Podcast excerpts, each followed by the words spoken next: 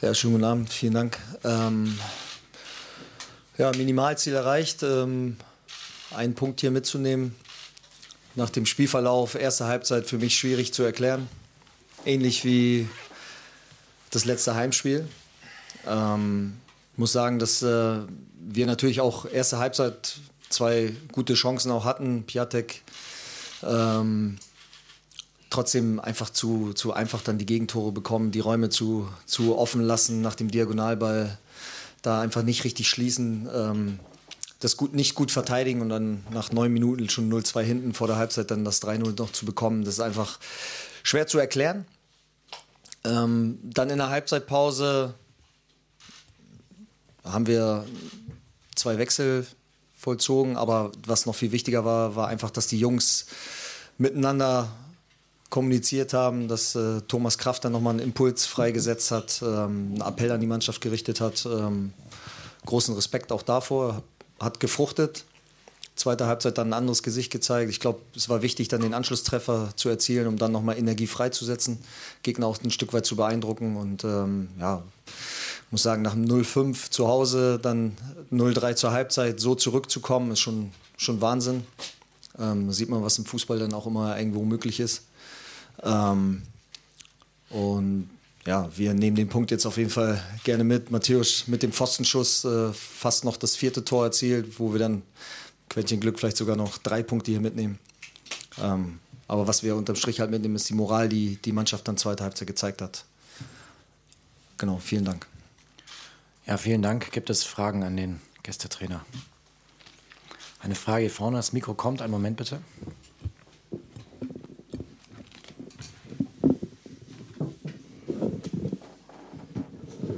In der Phase vor dem 1 zu 3 hat Matthäus Kunja sehr mit sich, mit seinen Mitspielern, mit dem Schiedsrichtern gehadert, hat die gelbe Karte gesehen.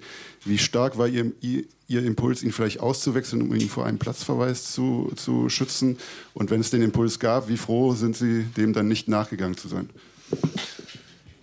Ja, den, den Impuls gab es nicht, ähm, weil er ähm, sehr aktiv war, auch zweite Halbzeit viele Bälle auch gefordert hat, äh, viele 1 gegen 1 Situationen dann auch gesucht hat, ähm, mutig war, was wir auch von den, von den Jungs äh, gefordert haben. Von daher ähm, war da kein Impuls, ihn auszuwechseln, aber klar haben wir dann von der Seitlinie nochmal versucht, äh, beruhigend auf ihn einzuwirken. Gibt es weitere Fragen? Ganz hinten der Kollege von Sport 1.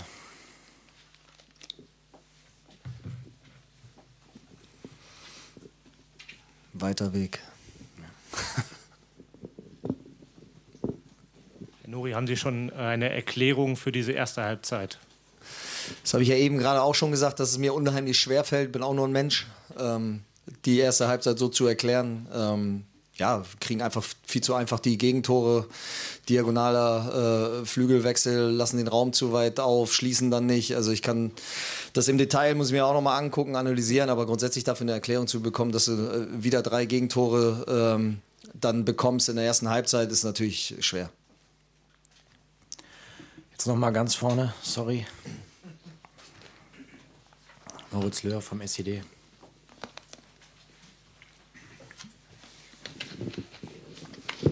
Herr Nuri, könnten Sie kurz erklären, warum Thomas Kraft im Tor stand und was das für die nächsten Spiele bedeutet?